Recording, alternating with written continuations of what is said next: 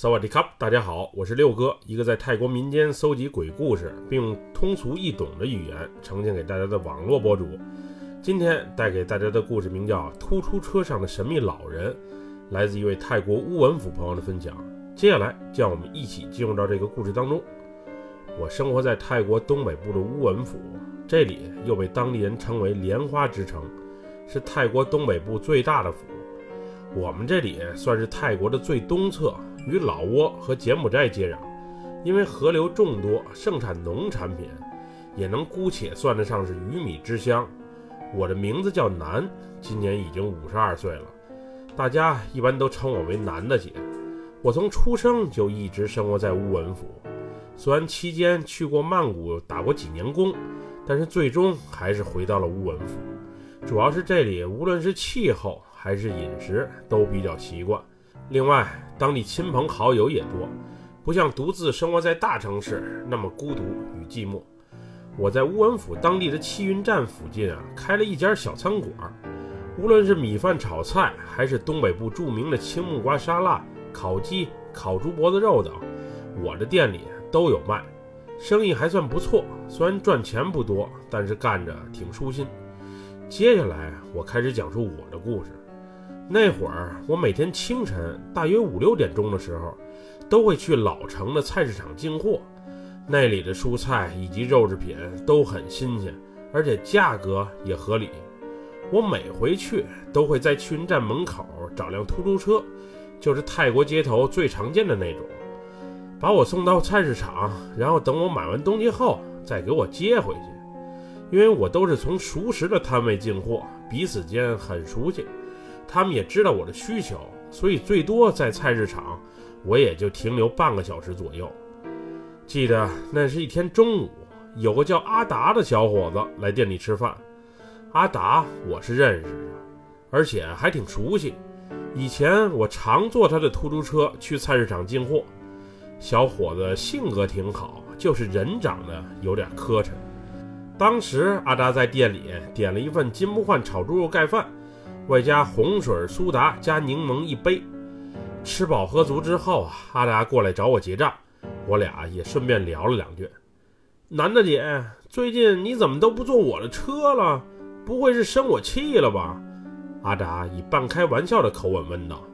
哦，说到这儿我还纳闷呢，这几天我早上出门的时候，原本还想像以前一样用你的车。不过你车的后排座总是坐着一个皮肤黝黑的老头，我以为你有客人了，所以就找其他的车了。我回答道：“后排座上有个皮肤黝黑的老头，我怎么不知道？男的姐，你可千万别吓唬我。不过最近我的生意确实挺差，感觉大家都躲着我，不肯坐我的车。之后因为有顾客来了，所以我俩也就没能多聊上几句。”第二天一早，我又像往常一样去菜市场进货，正准备找车去菜市场的时候，远处的阿达向我打着招呼，并迅速启动出租车向我这边驶来。那会儿因为天色尚早，整个天空还是灰蒙蒙的，我隐约瞅见阿达出租车的后座上还是坐着一个老头，是不是之前看见的那个，我不确定。不过看神态、看坐姿，我确信是个老头。也就几秒钟的事儿，阿达的出租车就开到了我的身边，并招呼我上车。这时，我猛然发现，后座的老头怎么不见了呢？难道车速太快，一不留神掉下车了？可我瞅着车过来，也没看见有人掉下去。于是，我把刚才发生的事儿一五一十地告诉给了阿达。并且建议他抽空找个时间，去我们当地著名的拉扎南寺找大师看看。他估计是被什么东西缠上了，去找大师看看最好，以免是个邪物发生什么不测。那天我虽然心里不是太情愿，主要是看见老头的事儿，心里膈应。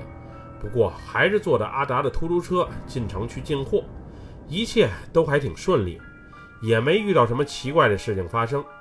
过了也就两三天，阿达再次来我的店里吃饭。这次阿达看见我还没点菜，就笑嘻嘻地冲我走了过来。南姐，多谢你的建议。我昨天去找大师了，确实是有个老头啊，最近总跟着我。我说生意最近怎么这么差呢？原来是这个原因。阿达说：“那这老头到底是怎么回事？”我好奇地问道。这时，阿达开始讲述了自己的经历。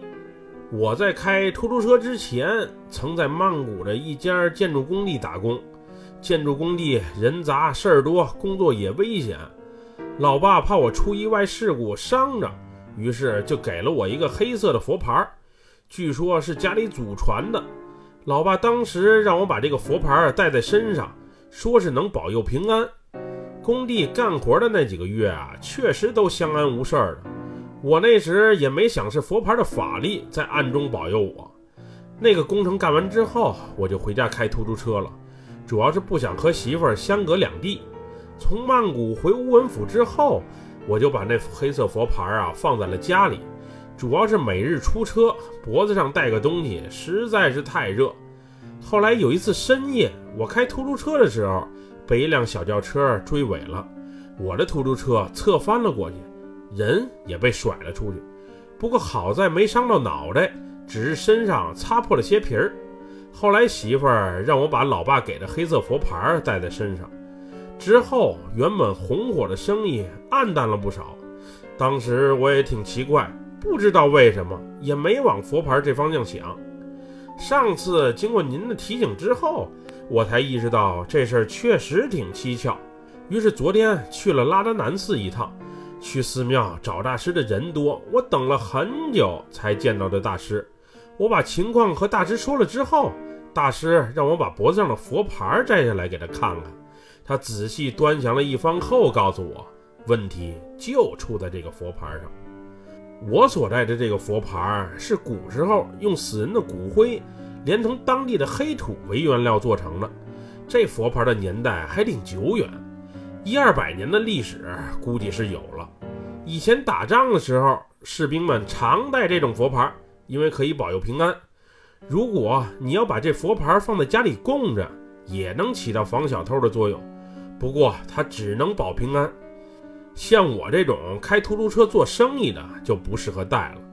虽然可以保佑我的平安，但是死者的亡灵始终伴随在我的左右，并且庇护着我。有些人能看见这亡灵，所以也就导致我的车没人敢坐了。阿达的故事就到这里。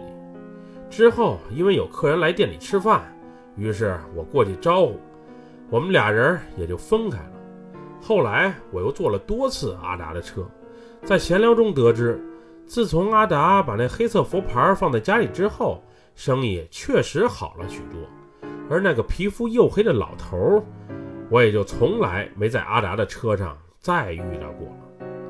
本期故事就分享到这里，喜欢六哥故事的朋友，别忘了给六哥点赞和关注哟。还希望大家继续支持老六在喜马拉雅上的作品。